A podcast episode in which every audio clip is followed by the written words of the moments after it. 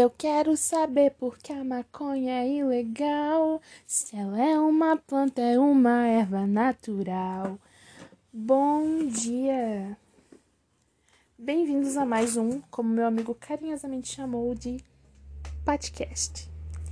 Enfim, get ready with me. Mas sem a parte do get ready, só a parte do with me e o ready, no caso, é. Vou bolar um baseado enquanto falo. A questão de hoje é a seguinte: Daddy issues. Se você não tem besteira, você tem sim, você ainda só não descobriu que tem. Uh, esses eu vi um vídeo no TikTok em que uma guria dizia, ah, sabe aqueles joguinhos do abaixa a mão, abaixa o dedo se você fez tal coisa, tá, etc. E aí eu assisti o vídeo, né? Como todas as pessoas normais fazem. Enfim. E fui abaixando meus dedinhos e era sobre dead, dead issues e simplesmente gabaritei o teste me senti muito. muito atacada gabaritando esse teste.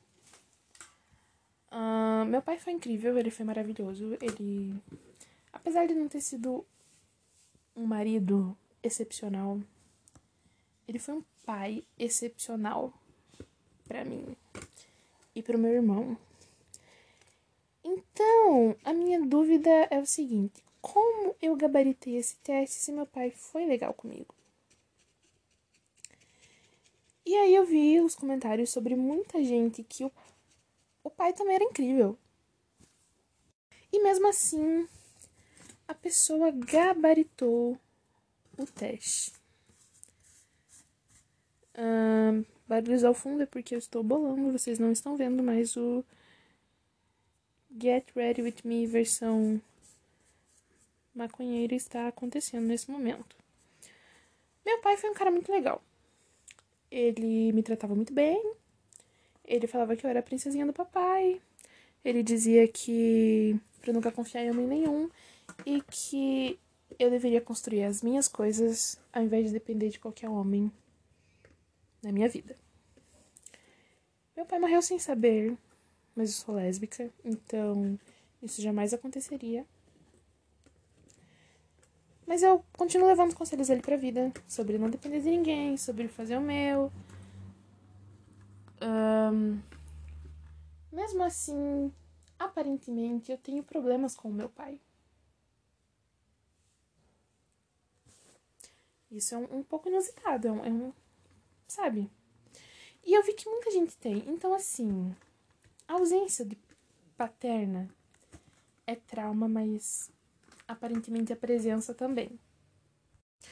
Eu tenho medo de abandono, sim. Sou uma pessoa que não gosta de depender dos outros, só de mim mesma. Sim. Quer dizer, depende da questão, mas no geral, às vezes é assim mesmo que acontece. Tô falando no meio do episódio, mas porque provavelmente eu vou esquecer de falar no final, assim como esqueci de falar no começo, mas eu não sou formada em psicologia, eu não tenho nenhum diploma nessa área de nenhuma maneira, nem coach, se é que isso dá para ser chamado de especialista na área.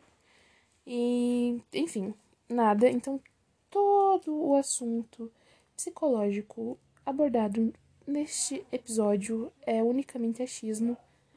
Eu não tenho como provar nenhuma das minhas teorias, eu não li em nenhum lugar. Vai sair tudo da minha cabeça doida. Então, se tiver errado, provavelmente pode estar errado. Eu não vou me ofender se algum ser humano, por algum milagre divino, que não me conheça, porque quem escuta isso são os meus amigos, ouvir esse podcast e tentar me cancelar no Twitter, porque é impossível você cancelar uma pessoa que ninguém conhece.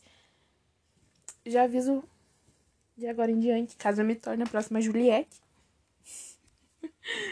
que é tudo achismo. Não sou psicóloga, nada disso.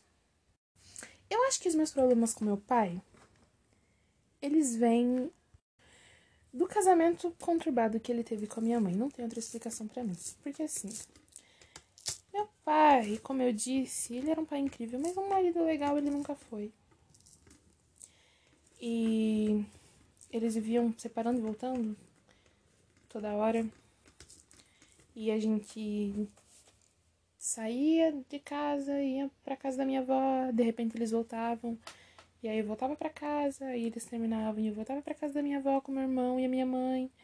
E isso foi muito desgastante, foi muito cansativo, e eu nem preciso falar o quanto isso impactou na minha visão sobre o amor romântico e em como eu me comporto em relacionamentos.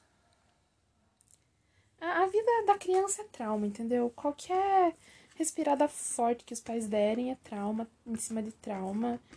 E olhe, é isso aí. Infelizmente, ser criança e conviver com adultos é um trauma. Enfim, por mais que meu pai não tenha sido o cara mais legal do mundo com a minha mãe, minha mãe foi a mãe mais legal do mundo comigo. E meu pai também foi o pai mais legal do mundo comigo. Eu acho que eles são os melhores pais que eu poderia ter. Só não são o melhor exemplo de casal que as pessoas dariam. Sabe? Não é como se eu falasse, chegasse para alguém e falasse: "Meus pais são a minha inspiração e no que eu me espelho para amar alguém. Eles nunca foram. Assim, em relação ao amor que eu sinto por eles, com certeza. Em relação ao amor que eles sentiam um, um pelo outro, com certeza não. Mas eu acho que sei lá, depende também muito das pessoas que a gente tem em volta da gente quando a gente é criança e em como os nossos pais encaram isso.